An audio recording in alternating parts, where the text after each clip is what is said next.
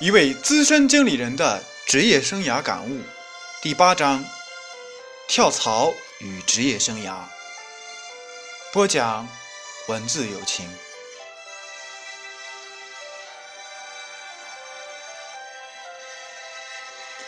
这是一个浮躁的时代，现在的社会，为了找到一份自己心仪的工作而频繁跳槽的人越来越多。身边的朋友聚会时，关于跳槽也是一个很热的话题。从求职者的角度来看，按照自己的想法随心所欲的跳槽是件很酷的事情。但从个人职业发展的角度来说，在一个公司工作时间的长短和跳槽的次数相当重要。虽然没有一个严格的界定，多长时间跳槽一次比较合适。但跳槽过于频繁，不容易失去雇主的信任，而且更关键的是，不利于个人职业的发展。很多人跳来跳去，没有越跳越高，反而最后跳入了职场的坟墓。另一种相反的做法是不懂得跳槽，明明对自己的现状不满意，却没有改变的勇气。只能在一次次的抱怨中维持现状。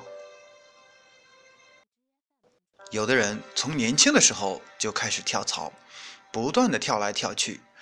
他们的借口是无法了解到自己适合干什么样的工作，没有找到适合自己发展的平台，只好换来换去，希望在工作的过程中能够找到自己的兴趣所在。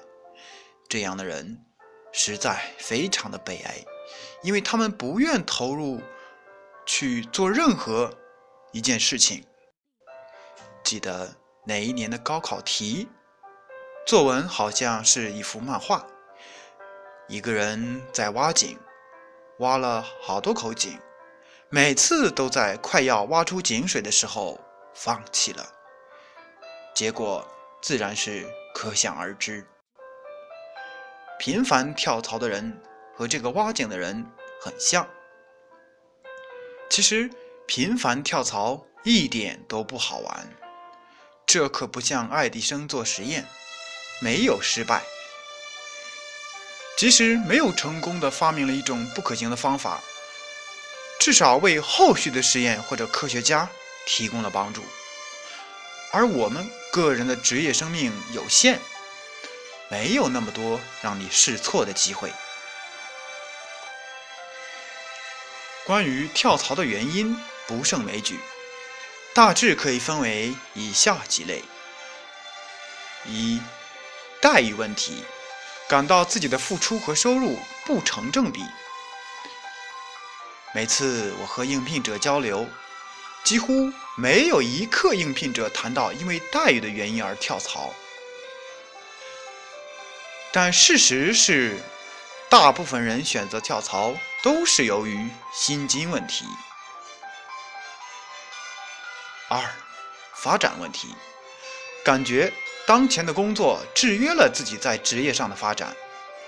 具体情况，如公司的盈利状况一直不好，对公司的发展前景产生忧虑，感到没有安全感，对自己在公司的职位发展。前景不乐观，短期内看不到发展机会，又不愿意耗时间用青春等明天。通常的说法就是遭遇职业天花板。再比如，感觉自己选错了行业或者职能，希望能够重新找到自己的职业定位。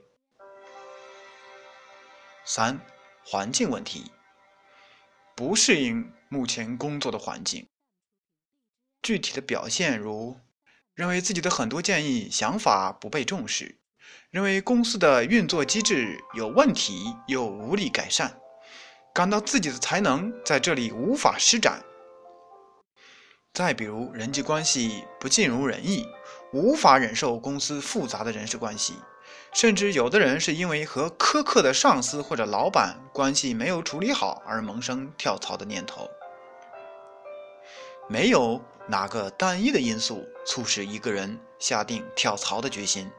一般人跳槽是多种因素综合的结果，比如本来薪酬也不是很有竞争力，又遇到了一个工作上配合别扭的上司。